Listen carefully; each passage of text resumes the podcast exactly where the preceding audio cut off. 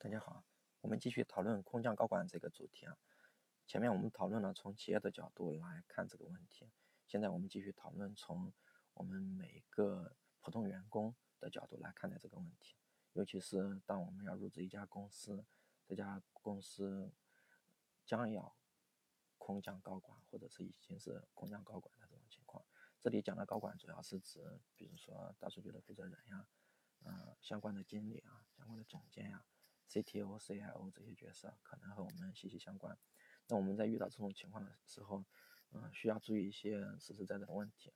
嗯，第一的话，通常来说，当一个企业开始空降高这个方面高管的时候，它往往会有一个连续性，它可能不会只有一次。也就是说，嗯，现在的相关的领导很可能会有变动的问题存在。嗯，那这样的话，对个人的发展规划是有一些影响的。嗯，直接到了。带来的一个影响就是说，比如说我们跟着一个领导做了一段时间，取得了一些成绩，换一个领导的时候，他的技术选型、他的价值观、他对项目的规划会完全不一样。那我们之前辛辛苦苦做的工作，可能就会无法积累。呃，这个是最直观的感受。然后其次来说，对我们的职业规划的话，就是说，我们每个人的风格都无法取得。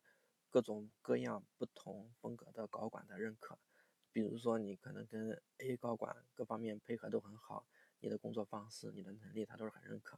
但是换了一个人的话，那你的能力、你的工作方式可能就不被认可，甚至来说你的原有的技术栈会被完全否掉。那这个时候，高层的变动会直接影响到我们每个人的变动，这个是有必然关系的。所以在这个环节一定要慎重考虑。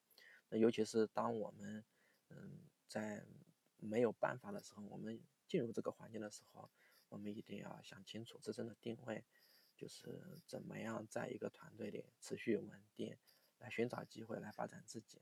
那这个可能要求会更高一些，我们后面会单独讨论。从这个角度来说，如果我们进入这一个团队，进入这个公司，看中的是他的高管或者是现有的技术栈或者是能力的话，我们一定要慎重，因为。我们最看重的这个东西，随时都有可能变，可能你进来之后一个月之后就改变了，一定要有这种认知。那么在后面的变化的时候，能够心平气和的去应对，也能够提前的发现问题，那这样对自己的职业发展会更有用一些。我觉得这样的一个问题呢，是这几年我们很多人都能看得到的。嗯，高管的变动呢，会引起下面每个人的变动，会让我们损失很多机会。啊，大家参考一下。